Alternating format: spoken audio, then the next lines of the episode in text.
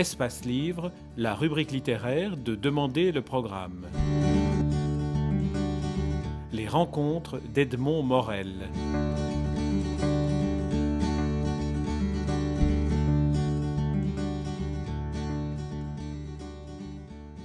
Sophie Bancard, vous êtes euh, à la tête des éditions du Pommier depuis dix ans. Bon anniversaire. Merci beaucoup.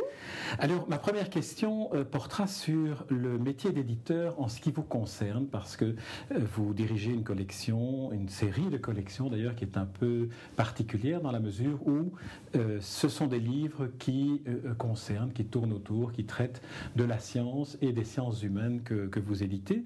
Alors, comment est-ce que vous définiriez votre métier d'éditeur Comme un métier de passeur, comme j'imagine tous les, éditeurs qui traitent de savoir. Donc euh, notre ambition, c'est de rendre clair et accessible tous les savoirs, mais enfin effectivement chez nous surtout sciences et philosophie, et de les rendre séduisants. Parce que c'est ça vraiment le fin fond de notre ambition. Euh, je sais bien à quel point les gens qui aiment lire sont des gens qui souvent euh, sont peu familiers avec la science. Les gens qui aiment lire la plupart du temps sont arrivés au livre pour, par amour de la littérature ou des sciences humaines.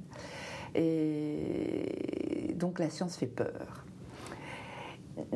nous sommes fondamentalement curieuses au pommier. On est, on est quatre femmes. vous êtes quatre femmes. en plus, à la tête du pommier, c'est une petite équipe, mais une équipe de femmes. donc, euh, oui, compte double.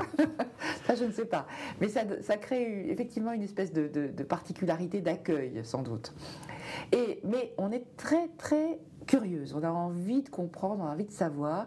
Et c'est comme ça que j'ai commencé cette activité. C'est par curiosité et puis par rencontre. Parce que ce que j'ai découvert euh, au, au, travers d'une première rencontre d'abord qui est celle de Michel Serres, et puis de tous les gens qu'il m'a fait rencontrer, et puis après de fil en aiguille tout, le réseau qu'on a rencontré, que euh, les scientifiques et les, philosophes, mais surtout les scientifiques, sont des gens qui adorent partager leur savoir. Et donc, ils sont prêts à faire des vrais efforts pour vous faire comprendre ce qu'ils peuvent vous faire comprendre, c'est-à-dire finalement la problématique qui est la leur, c'est-à-dire l'idée qui a mené à la découverte. C'est, c'est-à-dire qu'ils vous rendent intelligent. Ils vous amènent, par exemple, à distinguer les choses. Au début, vous voyez une espèce de brouillard, vous vous, savez pas très bien de quoi on parle, et puis petit à petit, vous voyez émerger du brouillard un objet, une, une idée, euh, et, et, et ils vous les rendent compréhensible, accessible. Ça, c'est une merveille. Alors, vous évoquez le nom de Michel Serres, qui est effectivement un des auteurs euh, phares de, votre maison d'édition et aussi un, des participants actifs et un, je dirais, un, dynamiseur de, collection. Euh, il présente la particularité d'être à la fois philosophe et philosophe des sciences et donc de mêler finalement, de créer une sorte de passerelle entre ce qui est l'écrit et ce qui est le scientifique et peut-être de, de briser le clivage que l'on fait d'habitude entre ce qui est scientifique scientifique et ce qui est littéraire, parce que c'est aussi un homme de littérature. Il a publié des nouvelles, il s'est intéressé à Jules Verne, il s'est intéressé à Hergé. Et euh, je, me suis demandé dans quelle mesure l'objectif ultime de votre collection n'est pas justement de briser ce clivage en invitant notamment des auteurs à écrire de façon romanesque sur la science. Alors, ça n'était pas l'objectif du pommier. L'objectif, c'était vraiment la transmission. Euh, mais pour transmettre, on s'est dit qu'une bonne façon de transmettre était de d'utiliser les voix qui sont préférées par les gens euh, qui ont peur de la science, à savoir peut-être par exemple la littérature. Et donc on a essayé de, de, de, marier science et littérature. C'est pas très facile. Euh, trouver des auteurs qui ont vraiment un style et une capacité littéraire euh, et qui en même temps soient capables de vraiment vous expliquer quelque chose dessus, enfin qui soient donc des scientifiques, euh, c'est pas, ça court pas euh, la rue. non, il y en a, et on a la chance d'en avoir accueilli un certain nombre. Euh, donc, par exemple, je, vous serai très volontiers le petit livre de nouvelles qui s'appelle L'assassin des échecs, qui parle de mathématiques sans en avoir l'air pour les nouvelles. Ça m'intéresse d'autant plus que, hors antenne, vous m'avez promis que ce livre allait peut-être me réconcilier avec la capacité d'apprentissage des mathématiques. En tout cas, que ça vous donnerait le goût d'y aller voir. Je, suis, suis modeste dans mes ambitions. C'est-à-dire que je ne pense pas que je vais vous rendre mathématicien. c'est un métier. Et, ça, c'est vraiment quelque chose que je dis pas seulement pour les mathématiques, je dis ça pour toutes les sciences que, nous vulgarisons. Nous ne donnons pas des outils aux gens pour qu'ils deviennent euh, physiciens, biologistes, mathématiciens ou chimistes. Nous leur donnons le. Euh, nous espérons leur donner le goût d'y aller voir un peu plus et en même temps de comprendre quels sont les enjeux de ces sciences et sur quoi travaillent les, scientifiques ou les philosophes et quelles sont leurs idées. Je vais prendre un exemple. Euh, on a publié un livre de, Marc Lachiéseret qui s'appelle Au-delà de l'espace et du temps, qui est un gros livre dont on vient d'ailleurs de faire une nouvelle édition, qui, qui est une de nos meilleures ventes. Et j'avoue que j'avais été assez surprise, parce que c'est un livre qui est difficile. C'est un livre qui fait un portrait de la physique d'aujourd'hui en parlant d'un côté de la physique euh, du tout petit et de la physique du très grand. Et ce sont deux physiques qui, a priori, euh, fonctionnent très bien chacune dans leur domaine, c'est-à-dire que dans, l'infiniment petit, vous avez euh, la mécanique quantique qui, en gros, répond à l'essentiel des questions que, l'on se pose, et dans l'infiniment grand, la, relativité générale fonctionne très bien aussi.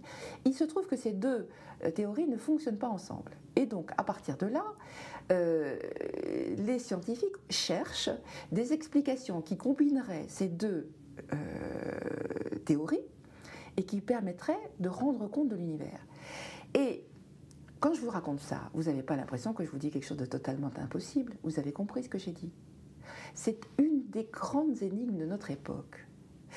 Eh bien, c'est ça que je trouve admirable chez ces gens, c'est que de temps en temps, ils réussissent à vous, vous, expliquer des choses incroyablement compliquées, sur lesquelles il y a des milliers de gens qui travaillent, et ils vous font comprendre de quoi c'est fait c'est magique.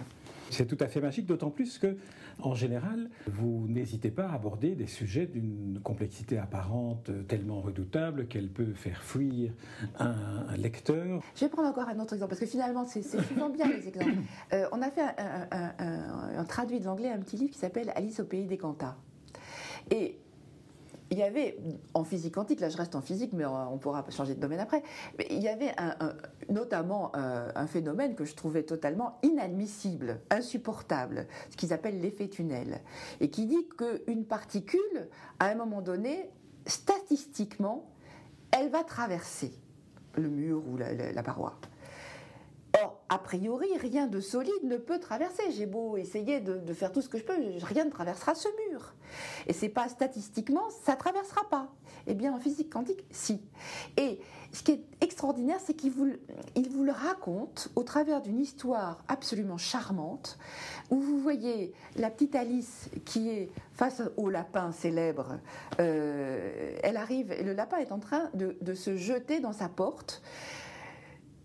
À avec toutes ses forces, il se précipite sur sa porte. Et Alice lui dit, mais en fait, quand même, t'es quand même complètement idiot. Tu vas quand même pas imaginer qu'à force de te jeter sur ta porte, elle va s'ouvrir. Mais si, lui dit le lapin, elle va s'ouvrir. Tu vas voir, je vais y arriver. Je suis sûre qu'à la longue, je vais y arriver. Et raconté comme ça, tout d'un coup, je me suis dit, mais, mais au fond, c'est impossible, d'accord, dans notre monde à nous, mais transposer, pourquoi pas? Et en fait, ils vous font réaliser comment le monde peut être autrement. Alors c'est peut-être là le secret, cette fois-ci, indépendamment de l'objectif poursuivi, le secret de votre collection, c'est d'utiliser certains ressorts du romanesque, de la fiction, de l'imaginaire, de la capacité d'inventer des histoires qui représentent des concepts pour faire comprendre des choses aussi complexes. Il n'y a pas que ça comme ressort. Là, celui-là est facile à raconter, euh, mais on va pouvoir utiliser d'autres ressorts qui sont simplement, par exemple, dans les petites pommes du savoir. Ce sont des tout petits livres qui, qui, qui font 60 quatre pages en tout petit format. Et là, on a, choisi une autre façon d'essayer de rendre les choses séduisantes ou accessibles. C'est euh, extrêmement court. Vous pouvez lire une petite pomme en une heure. Euh, vous prenez le train euh, pour aller nous rendre visite à Paris, par exemple. eh bien, vous prenez le climat est-il devenu fou ou bien, je ne sais pas moi, par exemple. Euh, voulez-vous jouer avec les mathématiques puisque vous aimez tant les mathématiques? Et vous arrivez à Paris et vous tout d'un coup vous avez euh, parcouru euh, la question de façon suffisamment rapide pour en avoir une idée. Bon, je suis toujours modeste, hein, une idée. On, va, on, ah oui, bien peut pas aller plus loin que ça. Ce n'est pas une collection de livres destinés à former les scientifiques. C'est vraiment uniquement pour, pour vous, vous, donner une couleur, pour vous, vous, faire le portrait d'un paysage. Voilà, c'est ça. Voilà où comment, dans quel univers il se situe. Et cette, cette idée-là, c'est donc vraiment de faire des livres très très courts et a priori euh, avec effectivement beaucoup de ressorts qui sont des ressorts de, métaphores, d'explications. De, euh, d'explications très simples. Voilà. Rendre compréhensible. c'est finalement chacun des livres de votre collection essaie de rendre compréhensible la thématique abordée. Oui, et avec dans les petites pommes vraiment deux catégories d'ouvrages. Vous avez les catégories d'ouvrages, la catégorie d'ouvrages qui, euh, disons, répond à des questions de, curiosité enfantine, du genre, par exemple, pourquoi la mer est-elle bleue? Bah, on s'est tous demandé ça un jour quand on était petit. Euh, ou bien euh, des questions, alors à, l'opposé, des questions beaucoup plus liées à la société, comme par exemple cloner est-il immoral euh, là, du coup, on, s'intéresse au, lien qu'il y a euh, entre, voilà, c'est ça, l'éthique. Euh, on a d'ailleurs fait un petit livre sur la bioéthique aussi, pour, pour, essayer d'introduire ce que c'est que la bioéthique au grand public. Donc, on, a, on essaye d'avoir vraiment les deux types de, de, sujets. Alors, évidemment, on a traité le nucléaire, on a traité les OGM, on a traité tous ces sujets qui sont un peu discuté aujourd'hui. Indépendamment de, la, grande euh, quantité et diversité de sujets que vous traitez, j'aimerais qu'on revienne sur la façon d'être traité, notamment une des parties de, votre collection utilise le recours au romanesque et à la fiction pour raconter. Alors, comment est-ce que, là, en tant qu'éditrice, cette fois-ci, comment est-ce que vous parvenez à faire écrire de manière romanesque des auteurs qui sont des scientifiques en général de très grands noms dans leur, dans leur domaine? Chaque aventure est différente. Euh, c'est quand même la collection la plus difficile euh, à pourvoir. Parce que, euh, bon, savoir raconter une histoire, c'est une chose. Savoir expliquer, c'en est une autre. Et en général, enfin, c'est rare que les, les, deux qualités soient regroupées dans un même personnage. Alors, on a fait deux essais à quatre mains. ça peut être très très réussi. Euh, mais c'est pas très facile quand même. Le, dernier essai, c'est celui qu'on va publier donc euh, le mois prochain, qui s'appelle Le diable, l'astronome et la naine rouge, et où un astronome, euh, c'est, en fait, ils se sont rencontrés sur Internet, sur un site d'écriture. Et ils ont commencé comme ça, en jouant, à écrire comme ça à, quatre mains. Et puis c'est devenu euh, un grand roman énorme qu'un jour j'ai reçu sur, euh, par la poste. Et, que j'ai trouvé formidable. Parce que donc, comme c'est très difficile, euh, je veux dire, là vraiment, ça vient de tous les côtés. Alors, il y a les auteurs dont j'ai pu penser que, en les voyant écrire autre chose, ils avaient cette capacité d'écrire. C'est le cas de, Benoît Ritaud, euh, qui a écrit le petit livre euh, L'assassin des échecs. Euh, c'était aussi le cas d'Étienne Klein, à qui j'ai demandé pendant très très longtemps de me faire un livre de nouvelles et qu'il a fait, qui est un très joli livre de nouvelles qu'on avait publié il y a longtemps, qui s'appelle L'atome au pied du mur, qui est un charmant bouquin. Bon, et puis il y a euh, quand même le recours à la traduction, parce qu'il y a un certain nombre de grands livres qui ont été publiés euh, chez nos amis anglo-saxons notamment, euh, comme évidemment le livre de Gamoff, Le monde de Monsieur Tompkins, dont on a fait une nouvelle édition, parce que je trouvais que c'était quand même un livre fondamental dans ce domaine, ou le petit livre dont je vous parlais, Alice au pays des cantats, que, j'aime beaucoup parce qu'il est, il est très très amusant. Est-ce que les, éditions de Pommier ont leur équivalent dans des pays anglo-saxons dans des pays hispanophones, par exemple Alors, chez les anglo-saxons, la vulgarisation scientifique, ce qu'ils appellent la popularisation, euh, est plus répandue que chez nous. Et ils ont une plus grande habitude et, éventuellement euh, une plus grande liberté avec cette euh, activité. mais dans les autres pays, je n'en ai pas beaucoup rencontré. Alors, j'aimerais que on évoque un peu le, petit volume que vous avez publié à l'occasion des 10 ans du pommier, parce que vous avez demandé à chacun de vos auteurs de s'exprimer sur la, démarche euh, d'écrire pour, euh, pour votre maison d'édition. Ah sans faire. tout à fait. Je leur ai demandé. Ce que vous leur avez demandé. Ah oui, oui, ça c'est très important. Je leur ai demandé d'écrire sur leur rapport avec la science, pas sur le rapport avec l'écriture. Alors, certains d'entre eux ont décidé qu'ils voulaient écrire sur l'écriture. Mais moi, ma demande, c'était justement, je voulais pas que pour, le, pour l'anniversaire du pommier, je voulais pas que faire la pub du pommier. Je voulais offrir au lecteur euh, une réflexion à 100 mains euh, sur le rapport que chaque scientifique entretient, ou chaque philosophe entretient avec sa discipline, et, euh, ou bien une occasion pour eux de donner envie au lecteur de découvrir la discipline. Voilà, c'était ça ma demande. Alors moi j'ai identifié quelques, quelques extraits que mhm. je vais vous, vous proposer pour voir s'ils si, correspondent bien à ce que vous leur avez demandé, mais surtout s'ils correspondent bien à ce que vous faites avec tellement de passion et si communicative. Alors, le, premier euh, euh, scientifique que j'ai été investigué, c'est Thierry Stolarczyk, mhm.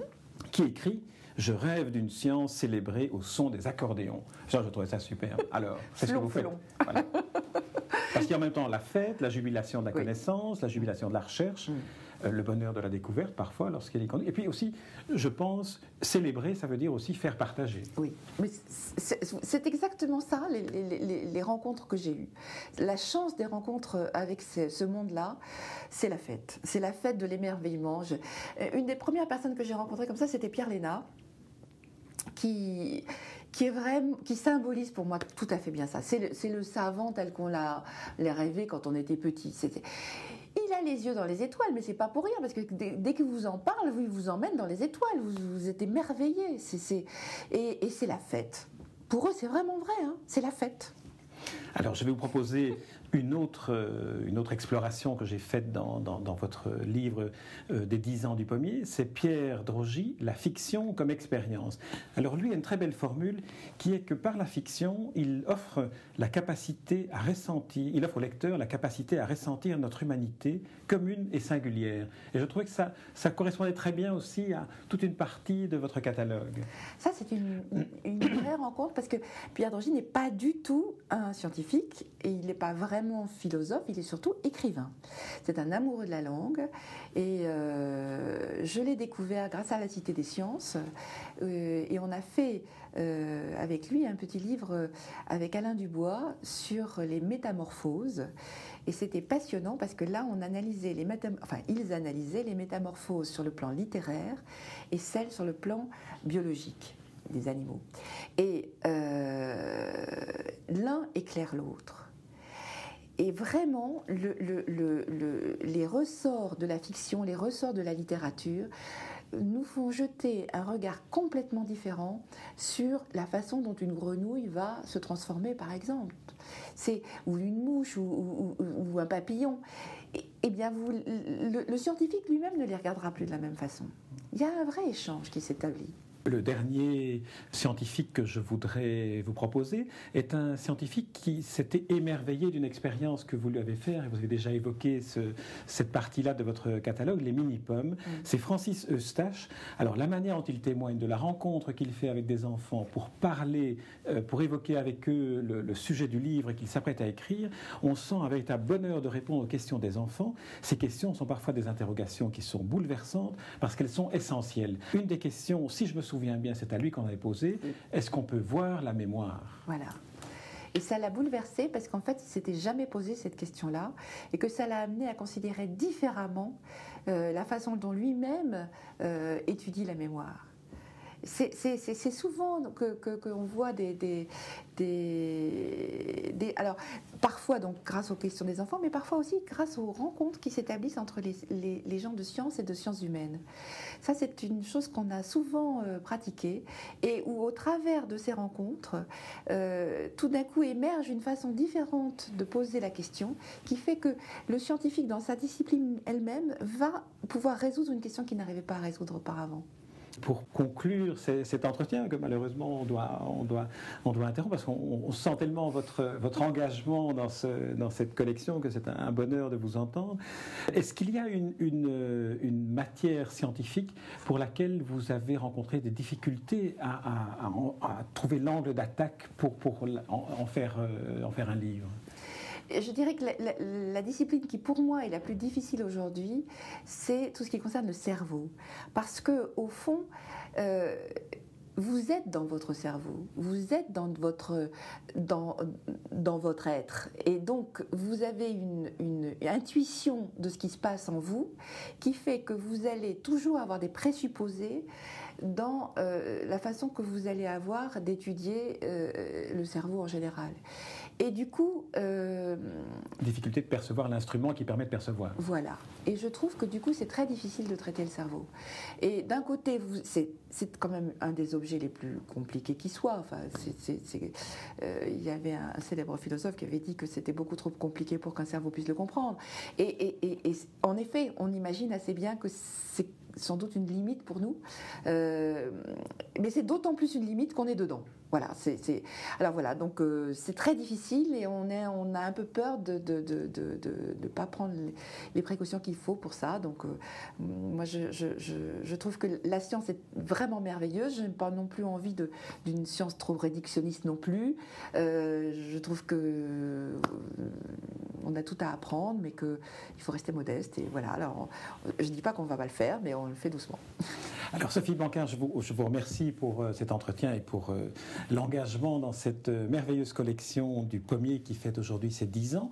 Je voudrais terminer cette émission en vous proposant peut-être une définition de votre travail au pommier que j'ai découvert dans votre petit livre, et peut-être qu'elle vous a échappé, mais je ne crois pas. C'est Blandine Pluchet qui écrit Si le savoir touche le cœur de l'homme, le monde sera sauvé. Et j'ai l'impression que vous contribuez à sauver le monde. Merci. Je peux... C'est magnifique. Merci Sophie Bancard. Merci beaucoup.